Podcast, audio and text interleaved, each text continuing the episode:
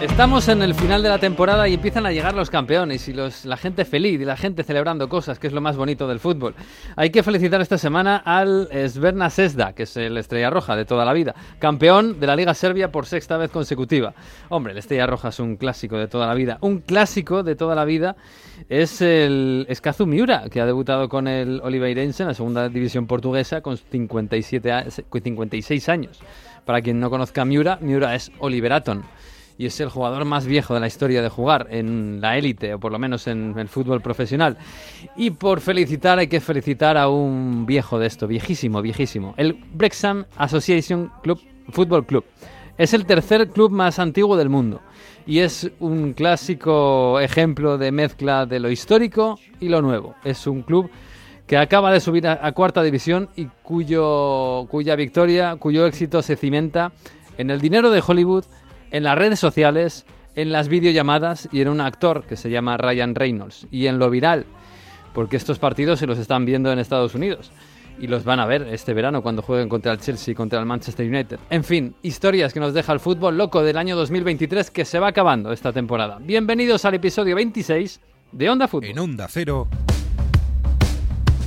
Ver cómo termina, casi nunca termina en gol, casi nunca termina en gol, casi nunca termina en gol. El Messi hasta el fondo, casi nunca termina en gol. ¡Gol! Casi nunca termina en gol. Onda Fútbol.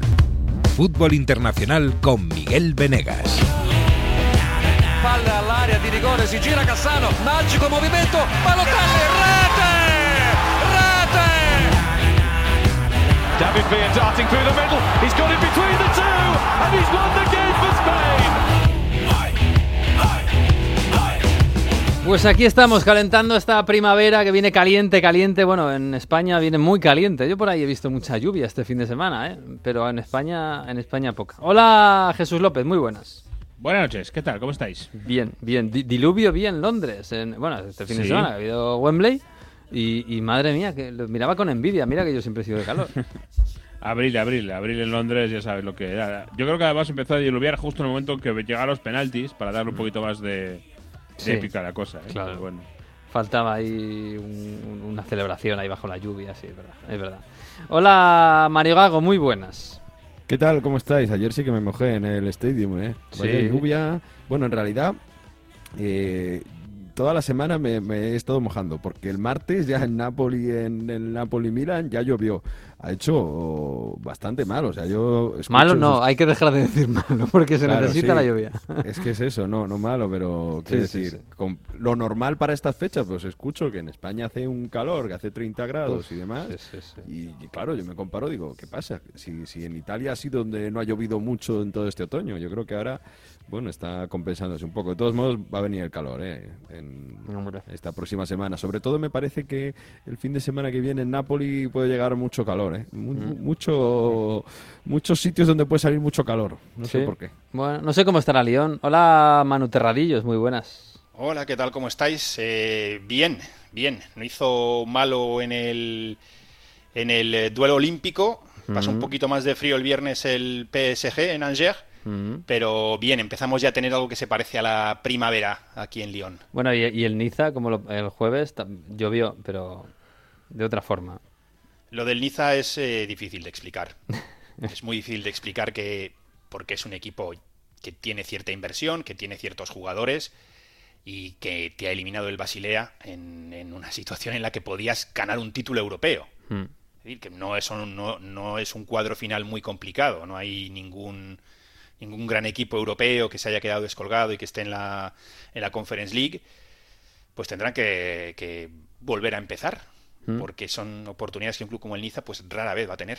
Desde luego. Eh, fíjate que eh, Francia se ha quedado sin nadie directamente en competición europea en estas semifinales. Y bueno, claro, esto es el fútbol y está bien que así sea. El gran triunfador de estas competiciones, euro- competiciones europeas es Italia, Mario. Esto no, esto, con esto no contaba nadie, ¿eh? Quizás algo, bueno, la Juve podía hacer cosas, ¿no? Y, y- y bueno, y el Milan sí arreaba un poquito, pero esto, ahí, esto no, no cotizaba, ¿eh? Es la primera vez en la historia que hay cinco semifinalistas de Italia en las competiciones europeas, lo cual tiene un poco de trampa porque hay una competición más, que es la Sí. Conference League, que está ahí la Fiorentina, ¿no? Pero, mm, Pero la, verdad, la última es vez que hubo dos semifinalistas fue, fue el, el año de la final. eh, 2003. La final Milan-Juve, ¿no? Exacto, la Mm, el último año que no había dos italianos de, en semifinales en ambas competiciones. En, en esa ocasión no había tres semifinalistas en, en Champions League, porque hubo mm, derby de Milán en semifinales de Champions, que el derby que se, se resolvió por esa eliminatoria derby de Italia, perdón, derby de Milano, que se resolvió por goles fuera de casa cuando ambos equipos jugaban en el mismo estadio, pero bueno, el formato fue así, es el precedente que tenemos de Inter Milan en, en semifinales de Champions, pasó el Milan, jugó la final contra la Juve, y en esa ocasión en Europa League estaba la Lazio, que perdió contra el Porto. Pero es la primera vez en la historia que hemos tenido dos italianos en Champions, dos italianos en Europa League, con la Juve y la Roma que se pueden enfrentar en la final de Europa League. Si eliminan a la Juve al Sevilla y la Roma al Bayer Leverkusen de, de Xavi Alonso y luego además sumando la Fiorentina. Yo creo que más allá de tener suerte en los sorteos, que es verdad, porque obviamente si Milan e Inter se hubiesen encontrado con Manchester City, pues se hubiesen tenido complicado y, y si se hubiesen cruzado Roma y Juve, además antes que podían haberlo hecho, no estaban ahí. Además de eso, yo creo que hay que tener que, que premiar la buena las buenas cosas que han hecho las direcciones deportivas de los italianos. Incluso del Napoli, que no está en esas semifinales y que ha fichado jugadores que en otras direcciones deportivas no han, no han llegado a ver. Sí, eh, hombre, sí, es verdad que el, el- el mérito de las, de las direcciones deportivas, incluido las Milan, está, está clarísima.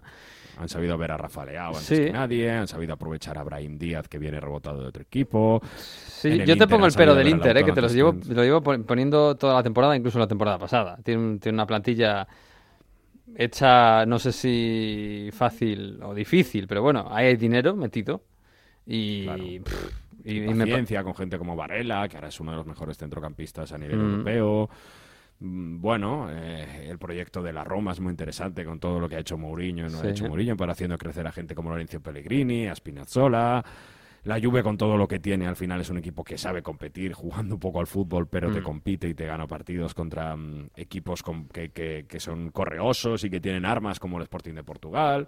Eh, al final se junta eso, la competitividad italiana, competitividad italiana, algo de suerte en los sorteos para evitar a los cocos Ujú. y aciertos en jugadores en dirección deportiva gastando mucho menos que la Premier League y creando esa, esa conexión entre jugadores quizá de menos valor, pero que se activan en una liga como es eh, la italiana, con muchas sociedades que son muy particulares y si encajas bien, pues te promociona muy bien, creces mucho. Mm. Bueno, has estado, has estado esta semana, el miércoles, creo que fue, o el martes, el partido en Milán, en San Siro. Est- Estuviste el sábado también. ¿Cómo está esa ciudad? Porque me imagino que ellos mismos estos no esperaban vivir y están viviendo una, no sé si un renacer del fútbol lombardo milanés. están como eh, una emoción eh, fantástica. Primero, claro, no, no se lo creían y, y no se lo esperaban. Estamos ante unos derbis en Champions con unas plantillas bastante menores, bastante de menor calidad que las que hubo en 2003 y en 2005, esos precedentes.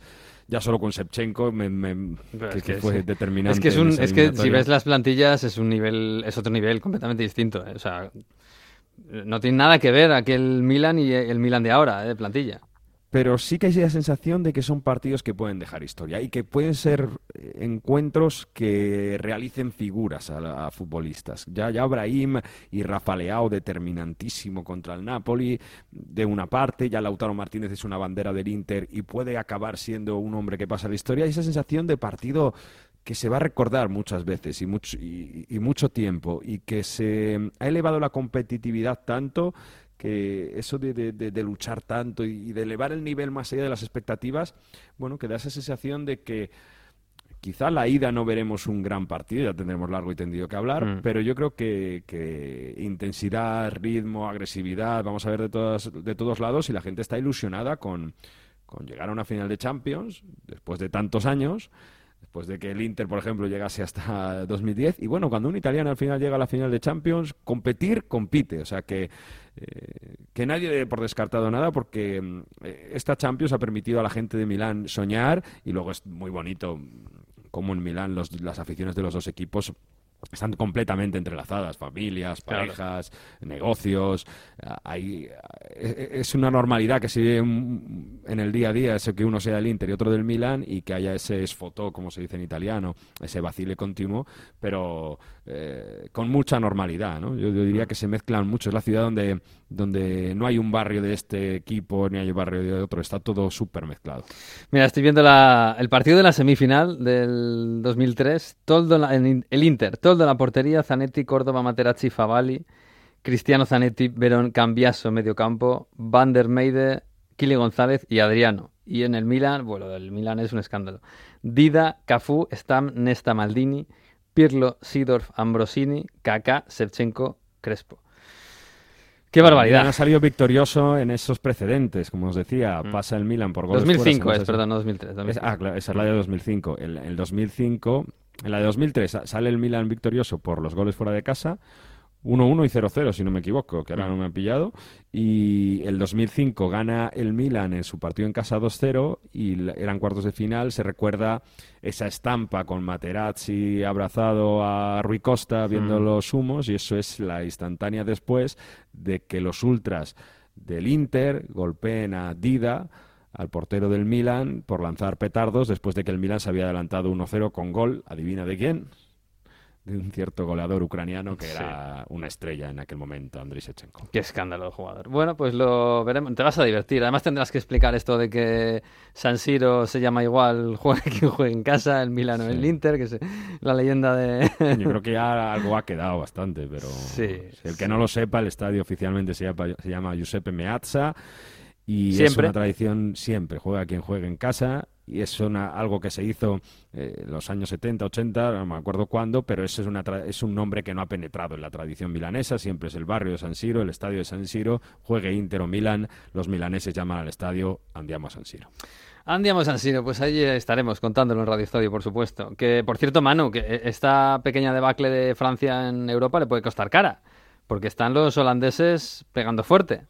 Sí, ya lo decíamos, ¿no? Esa salida del Niza, que era el último, y que era el último en Conference League, ¿eh? no era en Europa League, hablamos de Conference League, pues eh, cuando tu punta de lanza, que es el PSG, en dos temporadas cae en octavos, cuando en teoría tu segundo mejor club, que es Olympique de Marsella, este año, y no es la primera vez, acaba cuarto en su grupo en la fase de grupos, además un grupo que, bueno, estaba el Tottenham, el Eintracht y el Sporting de Lisboa.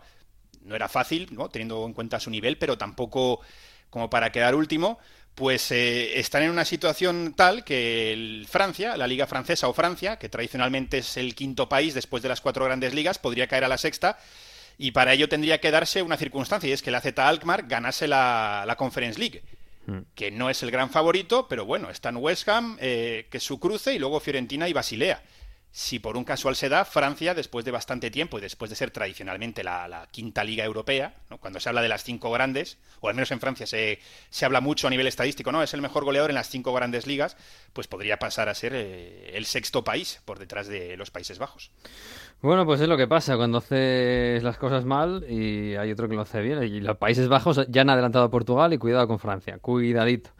Bueno, cosas de esta semana. Por cierto, tenemos que hablar un día a ver si tenemos más tiempo y llamamos a Alemania a Diago, a Alejandro Diago, para, para ver cómo está la cosa, que quedan cinco jornadas y el Dortmund es líder. Y el- lo que está pasando en el Bayern, madre mía, dime... Y el Benfica, Miguel, que Sí. ganó esta semana, mete más distancia después de, contra- de caer contra el Inter. Y déjame que rescate porque se, se paró muy amablemente Alejandro Grimaldo después de esa eliminación en Champions League en San Siro este miércoles y atendió a Onda Cero. Y sobre todo, pues es un jugador, es un lateral que acaba contrato esta temporada. Está siendo de verdad que muy importante en el Benfica este año más allá de que juega todos los partidos, tiene una, un peso muy importante en salida de balón y, y su experiencia en Portugal le ha hecho ya ser uno de los pesos pesados de la plantilla. Acaba contrato este año, a ver qué pasa. Y bueno, él hablaba así de su importancia en el equipo, luchando en ese 3-3 final Inter-Benfica. Y, bueno, no se ha querido mojar mucho sobre su futuro. Este es Grimaldo el miércoles a los micrófonos de Onda Cero después de quedar eliminado contra Inter. Aitor, perdona, que estoy aquí con Alejandro Grimaldo, que el Benfica ha hecho un partidazo en San Siro compitiendo hasta el final, pero las dos goles de la ida os ha penalizado que el Inter os ha golpeado en momentos claves de la eliminatoria. Sí, al final eh, creo que, el resultado de la ida nos ha hecho daño. Eh, creo que en el juego sí que hemos podido ser superiores porque, porque hemos eh, intentado más que ellos, pero, pero ellos han sido determinantes en, las áreas y al final ha definido eso la Champions, el pase a semifinales. Este Benfica es uno de los equipos que mejor ha jugado de Europa. Os vais sin premio, un poco como la ha pasado en Napoli, pero orgullo de que habéis ganado en Turín a la Juve, habéis hecho partidazos y bueno, a un paso de semifinales. Sí, hemos hecho una gran Champions, eh, hemos pasado un grupo como primeros con, con PSG y Juventus y, y al final en los cuartos de final nos vamos fuera peleando hasta el final. Creo que, que estábamos con confianza y, y creo que, que podíamos haber llegado más lejos, pero, pero lo importante es que, que hemos mostrado en esta Champions que, el Benfica está ahí entre, entre los grandes de Europa y, Y, eso- tú con ellos, y tú una figura importante en el Benfica. Sí, me siento muy importante aquí. Creo que, que este año, la verdad, que estoy con mucha confianza. Estoy en un nivel de forma muy alto, tanto en Champions como, como en la Liga. Y, y al final es continuar y, y ya veremos. A ganar la liga. Mucha suerte, Alejandro. Muchas, gracias. Gracias a ti, gracias a ti. Bueno, buen viaje de vuelta, Alejandro. Chicos, nos quedamos aquí en San Siro, las últimas reacciones. Pues ahí está Grimaldo, que sí, que su- tiene 27 años, ¿eh? Y es un pedazo de lateral. Yo creo que mercado va a tener. Vamos a ver si sigue en el Benfica. Que... Inter y Napoli le siguen, ¿eh? Sí, no me extrañaría. no, no me extraña, vaya. Lo está haciendo muy bien, sobre todo ofensivamente. Es un gran estilete por la banda izquierda. Bueno, em, sí, este fin de semana el, el protagonista en Inglaterra, por lo menos en las redes sociales y en el mundo de Internet, ha sido el West Ham.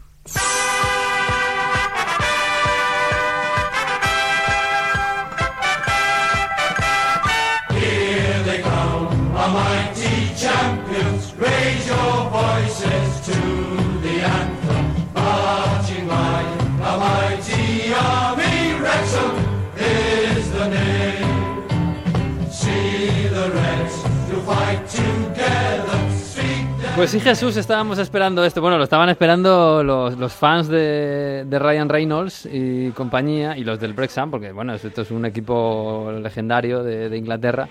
Pero por fin este equipo, después de 15 años, vuelve al fútbol profesional, que en Inglaterra es volver a cuarta división. Sí, a la Football League, que se le llama. Em, ya sabes que en Inglaterra hay dos eh, grandes organizaciones. La Premier League es solo la primera división y la Football League, que es la Championship y las dos siguientes. Entonces ahí vuelve a, a la Football League el, el Gresham, el equipo de Ryan Reynolds, em, que tiene como estrella al portero Ben Foster. Por cierto, en el partido decisivo de este fin de semana, eh, ya he visto, Ben Foster ha vuelto a hacer un, un vídeo para su canal de YouTube. Em, yo no quiero llamar a nadie ni quiero eh, provocar nada, pero es curioso porque juega parte del partido con una cámara en el pecho. ¿Sí? ¿En serio? De hecho, y de hecho en una de las jugadas, la segunda parte en la que le atacan, se le cae la cámara del pecho, se ve cómo se le cae la cámara, durante el partido la recoge, eh, dice un par de cosas, uy, se me ha caído la cámara y la vuelve a recoger. O sea que ha tenido tiempo para, Madre para mía. todo. Eh, yo no quiero decir que eso sea ilegal, ¿eh? no voy a sugerir ningún tipo de sanción para Huesca, ni Que mucho quizás menos. lo sea. Que, que- que- que quizá podría ser y que nadie se va a atrever a, a hacerlo, pero es, es raro, ¿eh? Pero, a ver, Jesús, este equipo en Inglaterra, porque aquí esto llega muy poquito, porque bueno, supongo que es una cosa también muy de muy de redes y muy del, del boca a boca en Inglaterra y bueno, y también en Estados Unidos, ¿no? Pero tan popular es el, el Brexham allí. Eh, yo siempre recuerdo que, que en la FA Cup, que llegó hasta, no sé si cuartos de final, el partido que dieron en prime time de, del Inglaterra de la FA Cup era el suyo. Sí, bueno, a ver, eh, se ha hecho un poco famoso por el tema de Ben Foster, por el tema de, de los, sus dueños y tal, pero tampoco es que sea... eh, es una historia interesante, llamativa, curiosa. eh, como digo, Ben Foster, que es conocido por su la Premier League, además es un tipo muy eh, activo, tiene su podcast, tiene su canal de YouTube en el que sube los partidos, entonces es algo muy llamativo y algo que ha llamado la atención, pero no es que esté ahí el, el país eh, reunido en torno a la televisión para ver los partidos del, del Pero- West Ham, pero que, por hoy- cierto sí los da eh, BT Sports. Lo da BT Sports, sí. Lo- y lo da un canal de la ESPN en Estados Unidos, que, que es la leche. De hecho, ya tiene dos, antes de, ayer- de, de lo de ayer, ya tenía dos amistosos, creo, la, no sé si es la Champions esta que hacen en verano en Estados Unidos, contra Chelsea, contra Manchester United, eso está cerrado ya. En Estados Unidos, claro, por Ryan Reynolds tiene, tiene mucho predicamento. Sí, pero bueno, ¿qué quiero decir? No sé. Yo me imagino a Rafa Nadal, con- por ejemplo, con- o no sé, o a Banderas, Antonio Banderas, comprando una franquicia de la. Major League Soccer de segunda o tercera. Bueno, ahí no hay escalones, pero más o menos, de la de las que no son la Major League. Y no sé, yo no me imagino a la gente aquí en España viéndose los partidos de ese equipo. Sí, sí, es llamativo, sí. Es el mundo en el que estamos, ¿no? Yo creo que el mundo de las redes y Mm. tal tiene mucho, mucho peso ahora mismo. Y todo esto con un... Mira la Kings League. Sí, sí, claro, sí, pues un poco, sí, es un, un poco va por ahí, aunque esto mezclado en el fútbol profesional, lógicamente, porque este equipo, este equipo es el tercer club más antiguo del mundo, tiene 158 años.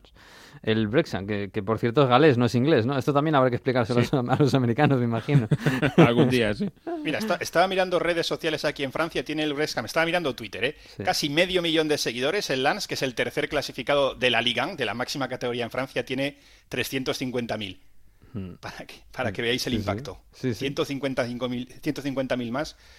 Un equipo que casi, casi, ¿no? Bueno, que acaba, que, que entra ahora en el fútbol profesional. O que el, el regresa. patrocinador es TikTok, que pasta y viralización tendrá. Y Pero sabrá- la, la serie que la serie que hay, si no me equivoco, es en Disney Plus o dónde es. Eh, cuenta cómo compran el equipo. Mm. Yo, de- de- os pregunto desde el total desconocimiento, ¿eh?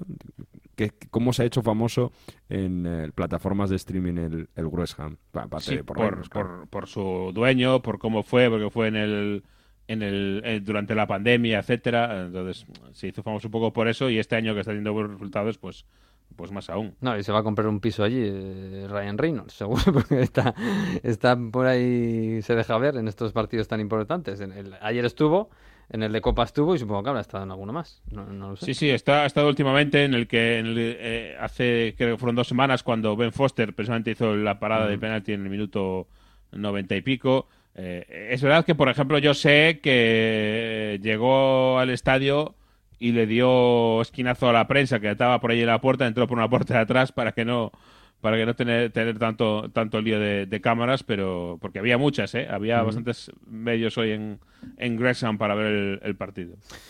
Bueno, pues sí, al final va a sacar pasta, ¿eh? Ryan Reynolds. Se lo está pasando bien porque se ve que el, chavo, que el tío lo está gozando, pero al final va a sacar pasta de todo esto, fíjate lo que te digo. ¿eh? Y lo puso de, de su dinero, de su bolsillo.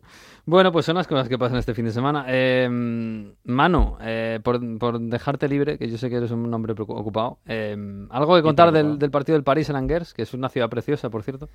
Pues eh, servicios mínimos, ¿no? Llevamos aquí un- unos cuantas semanas de, de protestas, de huelgas, etcétera, etcétera, y Mm. es un poco lo, lo que me recordó a mí. Ganaron 1-2 al, al colista Langers.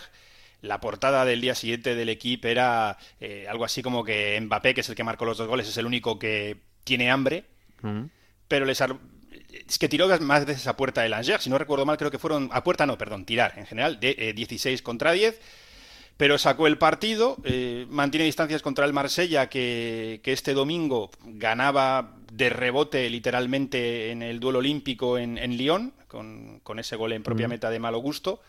Con el Y culo. son, sí, con el culo. Que por cierto, malo gusto, yo cuando lo vi ayer saltar al campo, yo mm, eh, pensaba que estaba en el Chelsea entrenando. No, se ha, quedado, se ha quedado cedido. Lo que ocurre es que se lesionó y se fue a Londres para Sí, sí. tratarse y para, para, digamos, evolucionar allí en, en cuanto a la lesión, pero él está cedido hasta, hasta el verano. Mm. Entonces, el Olympique, lo importante para ellos es que son segundos, porque la segunda plaza en Francia te da acceso directo a la Liga de Campeones, la tercera es ronda previa, que dices, hombre, bueno, no pasa nada, ¿no? Eh, Mm. estando como está el fútbol francés en Europa, yo creo que saltarte una ronda en la que te puede tocar cualquier club eh, que de primeras no pueda parecer importante, pero te pueda poner en problemas, pues eh, se agradece. Y estaba calculando, son 8 puntos eh, de ventaja los que tiene, quedan 18 por jugar, con lo cual le harían falta 11 porque aunque el coeficiente, o sea, aquí lo que cuenta son los goles generales, pero claro, hasta que no acabe no lo puedes eh, hacer oficial, aunque tenga muchísima más, eh, muchísimos más goles a favor el PSG que el Marsella. Entonces, de momento, pues tendría que hacer 11 puntos, lo cual serían cuatro partidos. Lo que implicaría, si lo hacen, es que, que lo celebrarían fuera de casa. Aún así, si falla algo el Marsella, pues sería dentro de tres jornadas eh, contra el Ajaxio, que es otro equipo que está ahí en la zona baja, que podrían celebrarlo. Pero un, bueno, un fin de semana el mejor ha sido lo que mejor ha sido el Lance, que goleó al Mónaco, para que Ah. os hagáis una idea. Sí, que, sí, que sí, jugó bien, que goleó y que sigue ahí arriba peleando esa segunda plaza. El, el PSG, ya os digo, en servicios mínimos. Eh, buen partido, no, bueno, partido, dos goles de Mbappé, por lo demás. Pues una jornada más y, y el PSG que va a batir ese récord, ¿no? Ya lo comparte con 10 victorias con, eh, con los verdes, que no me sale el nombre. El Saint-Étienne. El Saint-Étienne, eso es. Y, y va a ser el undécimo título. Bueno, pues nada, ¿lo van a celebrar o este año tampoco? Hombre, lo- el año pasado lo celebraron, pues todos sabemos por qué, ¿no? Eh, que el título era renovamos a Mbappé, por sí, así claro, decirlo. pero, pero cuando ganaron la liga no habían renovado todavía a Mbappé, no, pero entonces hicieron era un funeral. un, hicieron un fiestón en, lo dijeron, lo vamos a hacer todo en la última jornada en casa. Ah, Eh, Igual y- ya y eso- esperaban algo. ¿eh? igual sí había algo ahí apalabrado o algo. Sí, bueno, a mí lo que yo sé fue muy a última hora, pero, pero bueno, em, por hacerlo en casa. Es que ganar, si, si ganan todo todos, ahora sería en Auxerre, con lo Mm. cual pues desluce un poco la celebración. Y yo supongo que un, un evento van a organizar muy grande porque es, es si lo aíslas todo es un logro histórico. Te conviertes en el club en cuanto a la Liga o a la Liga, a la primera división francesa, en el club más laureado. Pues eh, lógicamente y Hmm. un poco para olvidar todo lo sucedido, pues tienes que celebrarlo y tienes que hacer un gran evento. Otra cosa es eh, pues todo lo que ha rodeado, ¿no? Bueno, al menos Mbappé hace que fue una semana, semana y media dijo en una entrevista que su gran objetivo ahora era ganar la Liga de Campeones con el PSG. Hmm. No sé si tendremos un verano más tranquilo en ese sentido aquí en Francia. Bueno, no sé si habrá celebración, pero es verdad que están obligados a celebrar, así que no hay excusa. Están obligados, se les obligará a que lo celebren bien y se irán de fiesta, que para eso están las- los títulos. Bueno, Manu, que nada, que sea leve ¿eh? la semana por allí, que ya estáis mucho lío por ahí, ¿eh? Sí, bueno, a ver qué tal. El fin de semana que viene viene bien, ¿eh? Que tenemos la final de Copa. Ah, tenemos ese Toulouse-Nantes. Qué ver bonito, qué tal. qué bonito. Toulouse Nantes. Aquí no lo va a ver nadie, pero es precioso, de verdad. Me encanta es la Coupe de France. Es bonito que, ¿verdad? Que no sea todo PSG, PSG, Sí, sí. PSG. Y ya no jugó la final tampoco el año pasado, ¿eh? Mm, sí, sí, sí. Un abrazo, Manu. Un abrazo. Chao. Holding out for a new sentence, make another bag, and that's a new pendant. Therapy sessions, been seeking new questions. If I conquer all my goals, what's the new reference? Trying to reconcile my soul, faith, and new hope. Never sold my soul. I'm Bueno, Jesús, ¿esto qué es? Pues eh, hay una historia muy curiosa. Tengo que preguntarlo como, como con la música de Mario, te darás cuenta. Sí, sí. Pero porque eso tiene una historia detrás. La pregunta no es esto qué es. La pregunta es esto quién es. Ah. Eh, eh, escucha de este.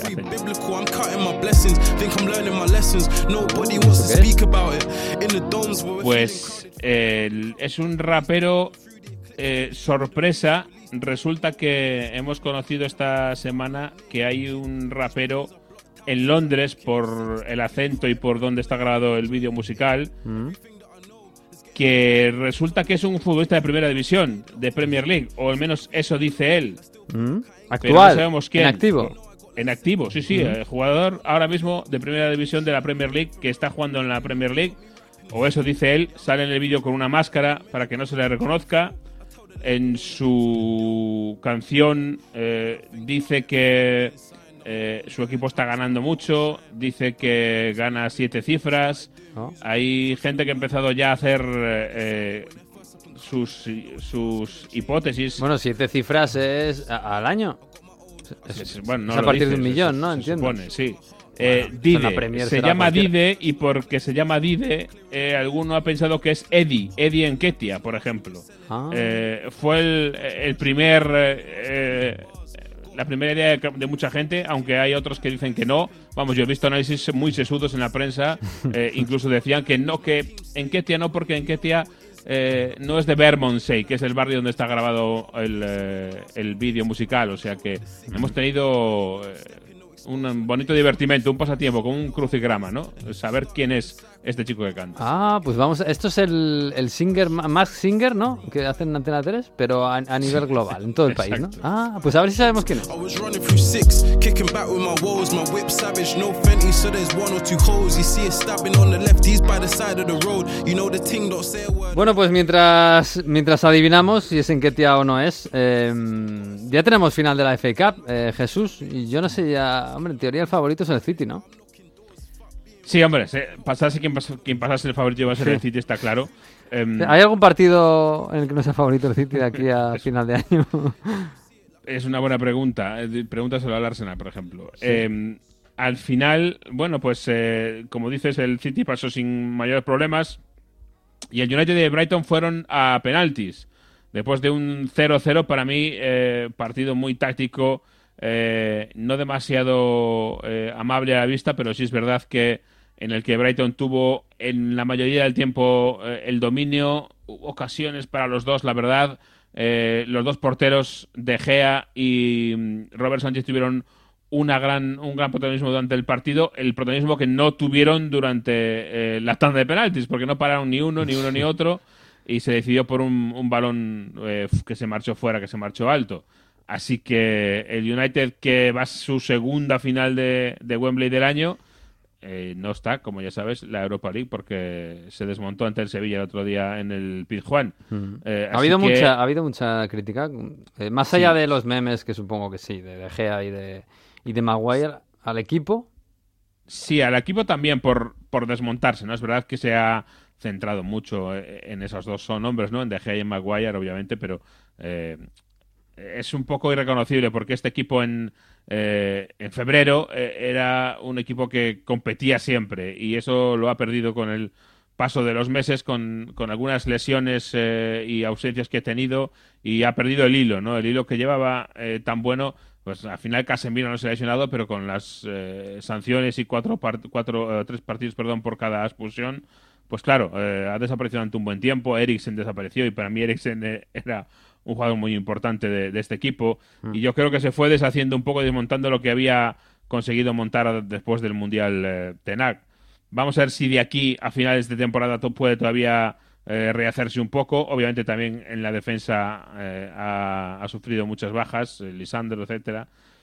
Vamos a ver, yo no tengo muy claro que sea capaz de volver al nivel de febrero de aquí a, a- a junio. La Mm. final es el 3 de junio contra el City y ya le han preguntado a Tenac eh, después de las semi- semis si le hacía gracia o especial ilusión eh, quitarle al City eh, la posibilidad de hacer el, el famoso triplete, el Mm. tridente, que ya se habla mucho del tridente del City. Sí, claro, eso te iba a decir, porque el City está ahora mismo que asusta más que nunca.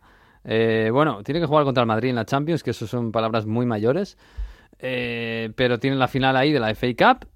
tiene la liga.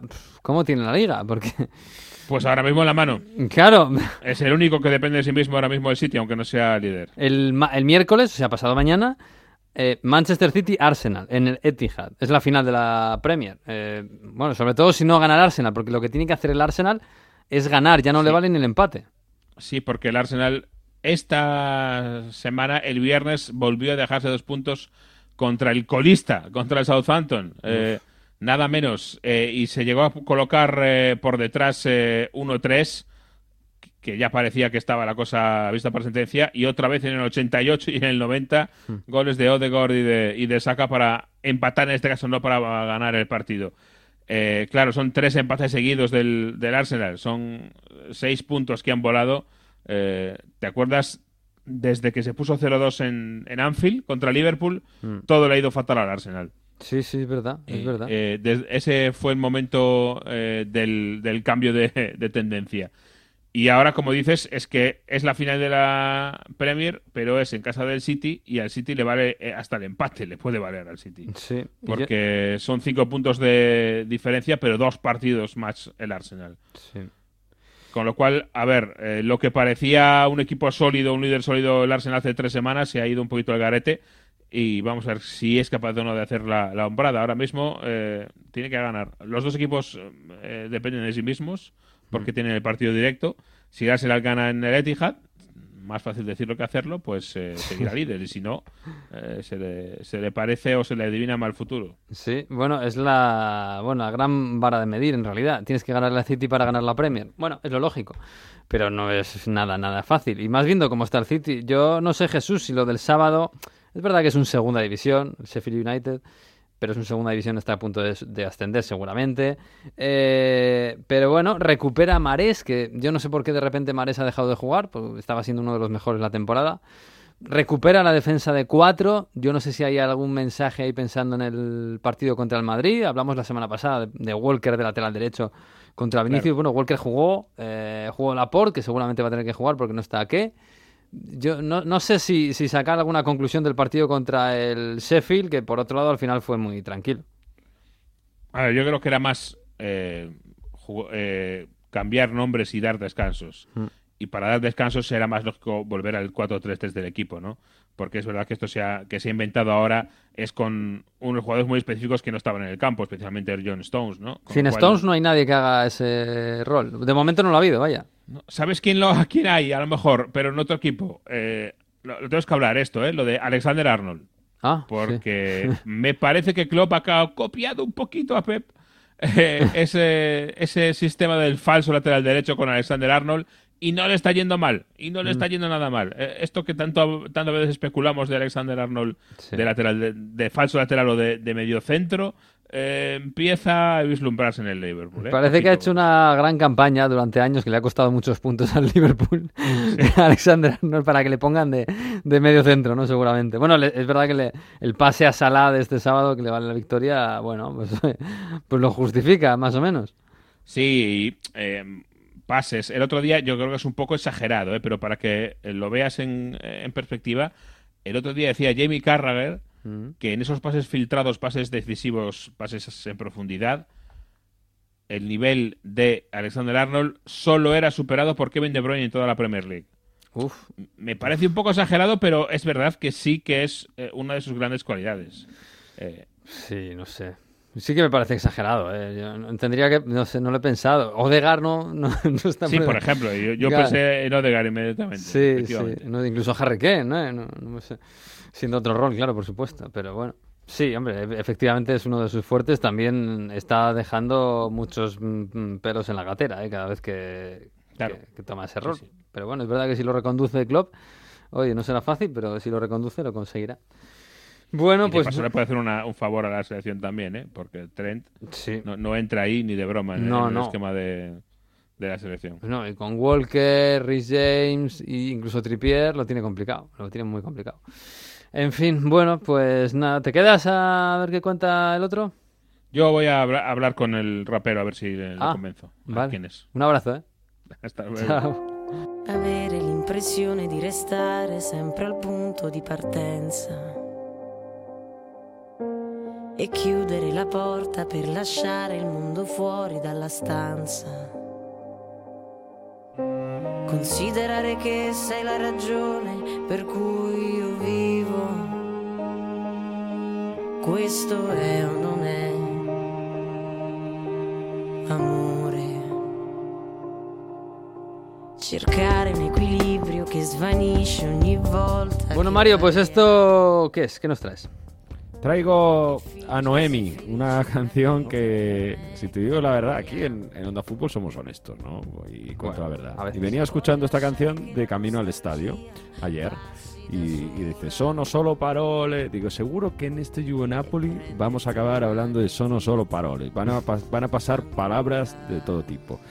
Y ecco, no, non mi sono sbagliato, no me he equivocado. Los Juve Napoli siempre traen mucha polémica, muchas declaraciones, muchas cosas, pero al final sono solo parole y el Napoli va a ganar la liga quizá la semana que viene, pero en pocos días. Mm, Sí, eso seguro, eso seguro. Bueno, sono solo parole. A ver.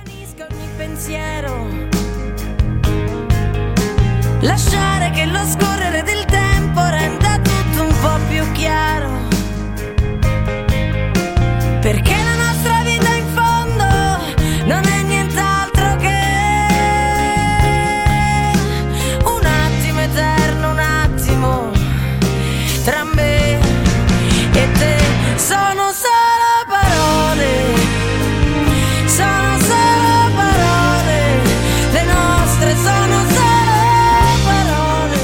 Bueno, pues si nos sirve para ambientar un Napoli que va a ser campeón ¿eh? de Italia. Eh, no va a ser campeón de Europa, pero sí de Italia, que no es poco, ¿eh? que llevan 30 años esperando esto.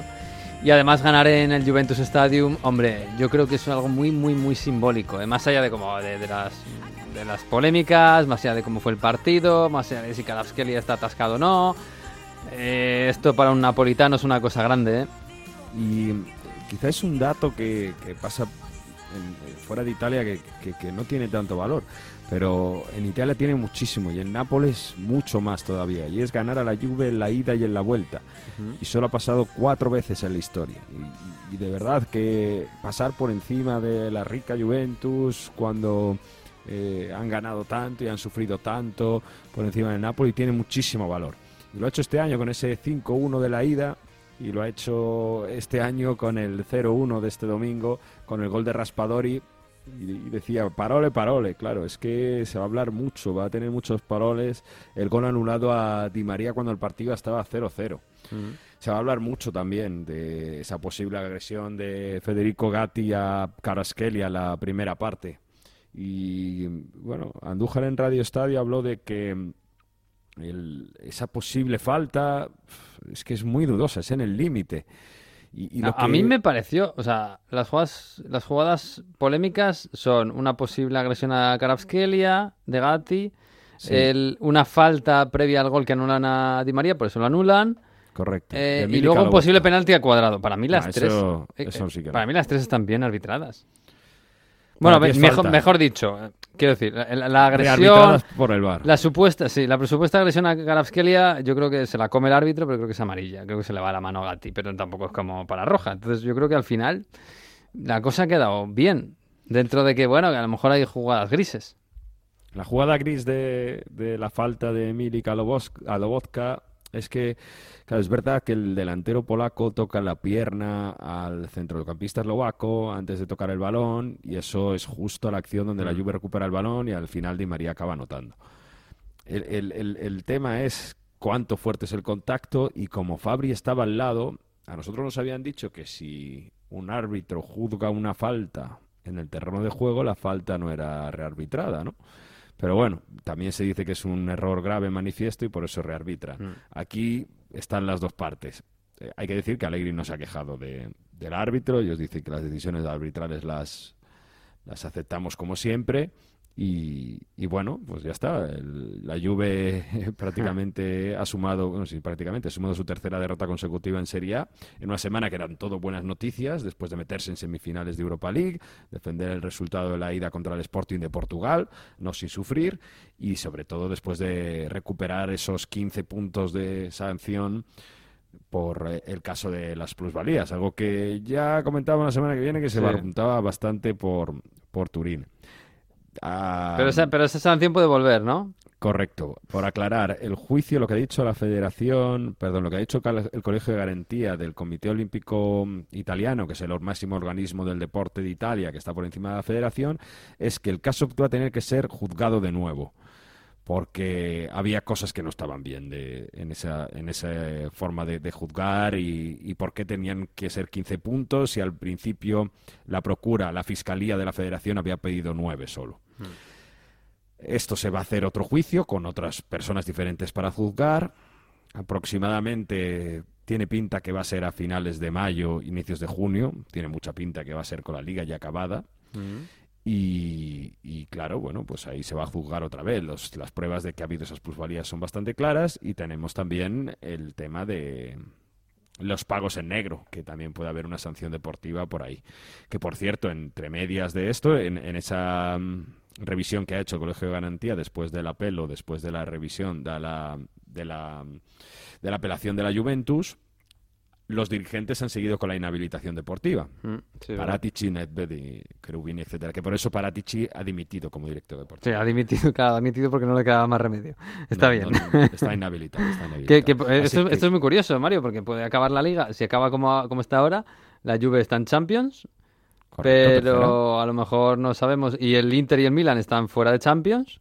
Pero si, entonces, si el Milan o el Inter no ganan la Champions, que sería lo normal, eh, estarían fuera de Champions. Pero a lo mejor estamos todavía pendientes de si, si le quitan puntos a la Juve. Y entonces uno de ellos, Milan o Inter, sí que está en Champions.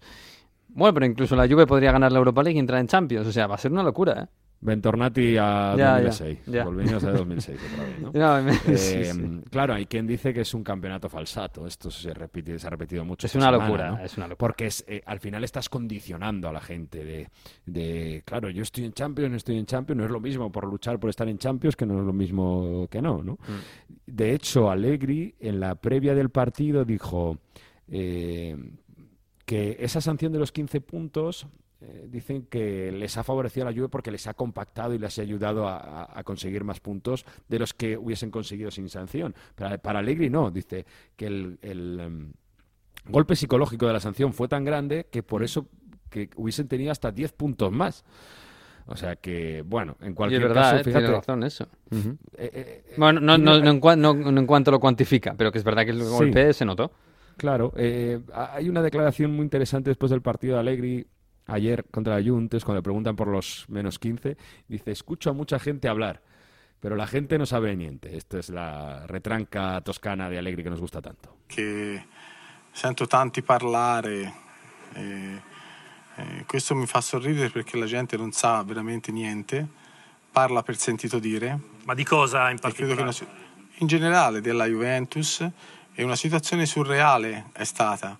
E I ragazzi sono stati meravigliosi. Ora però bisogna fare l'ultimo sforzo perché abbiamo 59 punti e bisogna cercare di raggiungere il secondo posto perché ne abbiamo la possibilità. Allegri habla de su te- situación surreal, situación surreal y que los chicos han sido maravillosos mentalmente, por eso mismo que comentábamos antes. No es fácil levantarse cuando parece que tienes 15 puntos encima y luego luchar por Champions, como lo han hecho. Desde luego. Bueno, hablaremos de la Juve porque es el rival del Sevilla en las próximas semanas, que tiene mucho que hablar, ¿eh? Porque a ver qué pasa con Vlahovic, a ver qué pasa con Chiesa, que está volviendo, Kostic, bueno, hay mucho que hablar. Em, pero este fin de semana, además, bueno, aparte que ha perdido la Lazio, que, el, que como decías, le da, mm, bueno, le da más premura al Napoli para ganar el Scudetto. Hacemos las cábalas, son fáciles. Esta semana sí que son, más fáciles. Sí. Son muy fáciles, porque la- el Napoli puede ser campeón en el mes de abril. Fíjate que lo decíamos el mes de marzo, ¿te acuerdas? eh?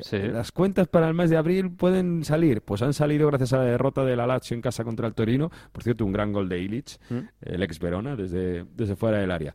Es muy fácil y además es bastante plausible, porque el Napoli juega en casa el sábado contra la Salernitana. Salernitana, pues parte media baja de la tabla, siete puntos sobre la zona de descenso. Bueno, un rival entre comillas asequible, sobre todo el Napoli, que no tiene partidos entre semana porque hay Copa Italia esta semana. Si el Napoli gana ese partido y el domingo a las doce y media del mediodía en San Siro, la Lazio de Mauricio Sarri no gana al Inter de Simone Inzaghi, el Napoli es campeón desde el divano, como se dice, desde el sofá, desde casa, a mediodía. Y sin jugar y sin estadio, que yo creo que también para las autoridades de Napoli pues es hasta más mejor para controlar, no tienen que controlar el caos del estadio.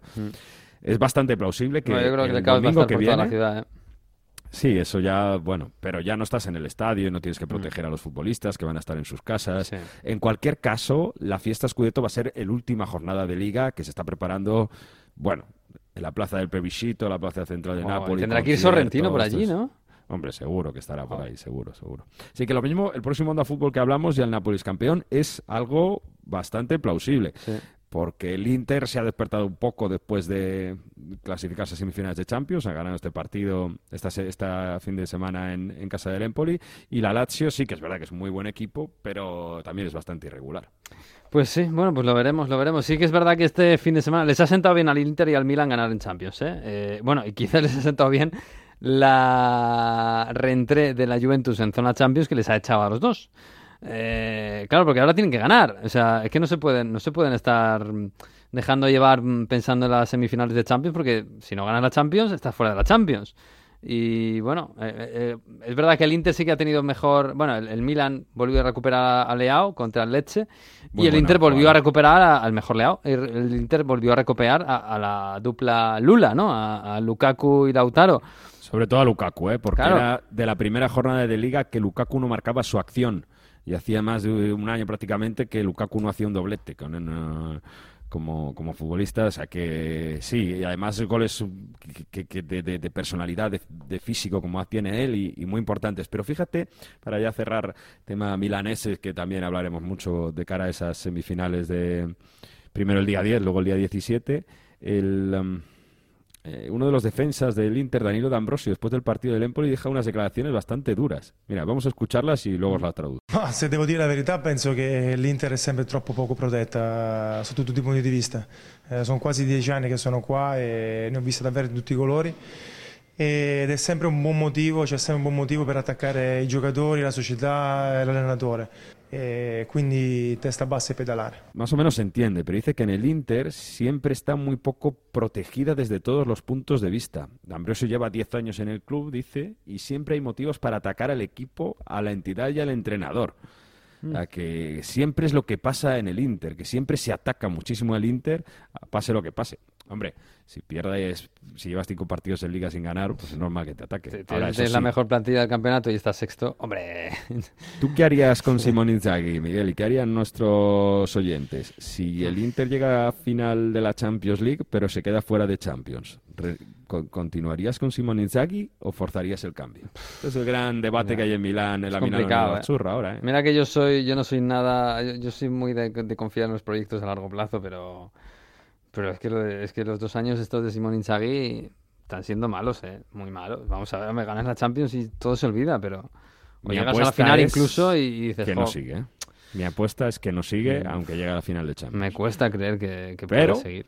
No sé. Vamos a ver cómo se da. Pero imagínate que gana la final de Champions. Hombre, si gana la final de Champions, sí que sí. Le ponen no te un, busto al lado de Mourinho en algún lado. Y a ver cómo compite si llega a la final de. Champions, claro. A ver, a ver. A ver, de momento en Italia no está compitiendo. Y eso es un debe muy grande, porque el plantillón es el plantillón. En fin, vamos a cerrar.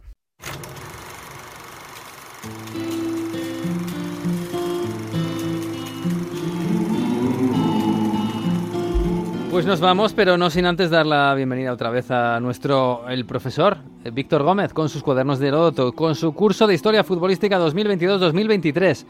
Hombre, esta semana se ha quedado en casa, ¿sí? El norte de la península ibérica es un cúmulo de tradiciones futbolísticas, desde que los ingleses llevaron el fútbol a las fábricas de Bilbao y de todos los pueblos cercanos. Entre esos eh, lugares marineros se encontraba Sestao, tierra de astilleros y de altos hornos que a principios del siglo XX vio nacer a su equipo verdinegro, el Sestao Sport, hoy nuevo equipo de primera ref. El primer gran salto lo dio el Sestao después de la Guerra Civil Española, ya que gracias a la reestructuración de la Segunda División, el equipo fue admitido en la categoría de plata. Poco duró la alegría en Sestao, pues al año siguiente descendió a tercera división y hasta 1954 no volvería a ascender a la división de plata. Una persona muy implicada en la vida social del club y, fiel seguidor eh, fue Pacho Echeguibel, quien comenzó a llamar al equipo de la Ría de Nervión el River. Los ingleses llevaron el fútbol a Bilbao y los argentinos importaron el anglicismo de River al Sestao. Todo queda dentro de esa escuela británica del fútbol. Este sobrenombre se lo pusieron al Sestao por su buen juego y porque esos años el equipo que asombraba a propios y extraños era el River Plate, quien realizaba una gran gira por Europa.